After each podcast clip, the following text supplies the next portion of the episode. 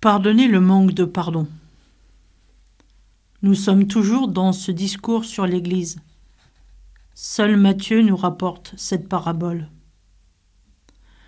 À l'époque de Jésus, une coutume religieuse recommandait de ne pas pardonner au-delà de trois fois un même individu.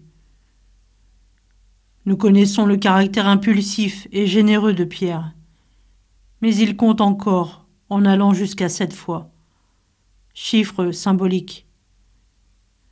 Offenser quelqu'un revient à contracter une dette envers lui. Lorsque le pardon est refusé, la dette reste. Des liens d'asservissement sont maintenus. Jésus, en répondant à Pierre 77 fois 7 fois, est dans la démesure, celle du pardon illimité. L'expression renvoie au livre de la Genèse. Les mecs était un descendant de Caïn. Dieu avait promis à Caïn que si quelqu'un le tuait, il serait vengé sept fois.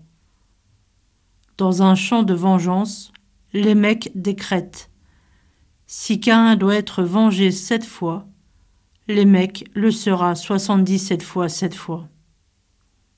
Aujourd'hui, nous faisons appel très facilement à la justice pour régler nos conflits, ripostant à coups d'actions répressives. Sans nier notre droit d'ester en justice et de réclamer réparation, Jésus nous invite à renoncer au droit de se venger. Accepter notre ressentiment pour le dépasser nécessitera du temps. La grâce de Dieu nous y aidera. Entendez-vous en écho les paroles du Notre Père? Pardonne-nous nos offenses, comme nous pardonnons à ceux qui nous ont offensés. Dans un service de soins palliatifs, un patient me partagea un jour sa rancœur envers un médecin délicat. Il me dit Je n'oublierai jamais.